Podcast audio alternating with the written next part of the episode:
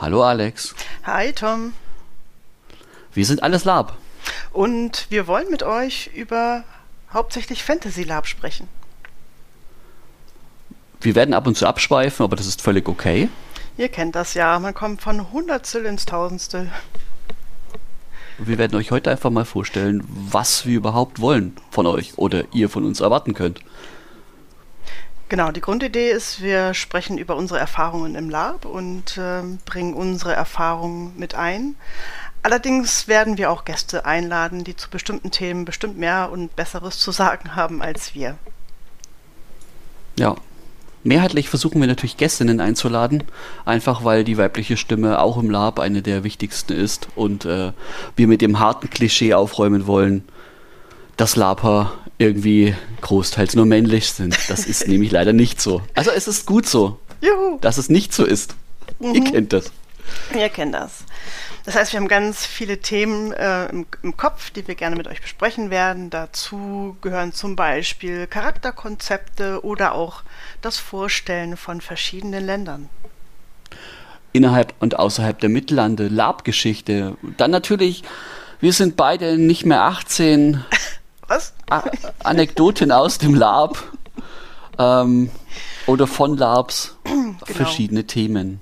Oder halt auch labbegleitende Themen, wie zum Beispiel Vorbereitung der eigenen Klamotte ähm, oder vielleicht auch Vorbereitung aufs Lab, wie man sich selber als Charakter oder als Gruppe auch für anstehende Labs gerne vorbereitet. Vielleicht haben wir auch ein paar wertvolle Tipps für euch oder andere oder Gästinnen haben Tipps für euch. Ähm, ja, und wollen unsere Erfahrung damit teilen. Es gibt ein paar Sachen, die, über die wir nicht sprechen werden. Auch die ganz kurz mal erwähnt. Was findet ihr hier also nicht? Harte Con-Reviews oder Con-Reviews überhaupt. Äh, wir werden nicht über Menschen im Einzelnen, äh, Einzelnen reden, also klassisches Name-Calling werdet ihr hier nicht finden. Genau, für uns ist es ein No-Go, über einzelne Menschen irgendwie herzuziehen und zu sagen, oh, hast du XY gesehen auf dem Lab oder die Klamotte war ja kacke. Ähm, das gehört sich nicht und auch im Lab gehört sich das nicht, obwohl man natürlich, an, wir könnten an bestimmten Stellen mal Kritik über Konzepte äußern oder in Frage stellen, aber ihr hört schon, es wird kein Bloßstellen von einzelnen Labs oder Spielern geben. So, Alex, jetzt erzähl hm. mir mal, wie bist du eigentlich zum Lab gekommen? Fürchterliche Geschichte. Ich war noch jung und unerfahren.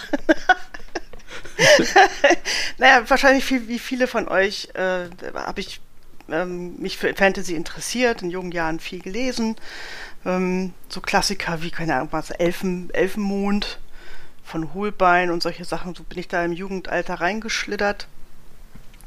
Und ähm, als ich dann auf der Uni war, habe ich Menschen getroffen, die auch irgendwie Fantasy begeistert waren. Und die haben mich erstmal zum DD, glaube ich, war das damals, oder AD&D-Spielen eingeladen. Da war ich ja schon ganz gehypt. Dachte mir so, toll, es gibt auch ein Spiel am Tisch. Bis irgendjemand meinte, ja, das kann man auch in echt spielen. Und ich so wie in echt. Ja, so mit anziehen und durch den Wald rennen. haben wir das gemacht. Allerdings, ich muss, äh, meine dunkle Seite der Lab-Geschichte ist, ich wurde erst zum Vampire Lab gezogen.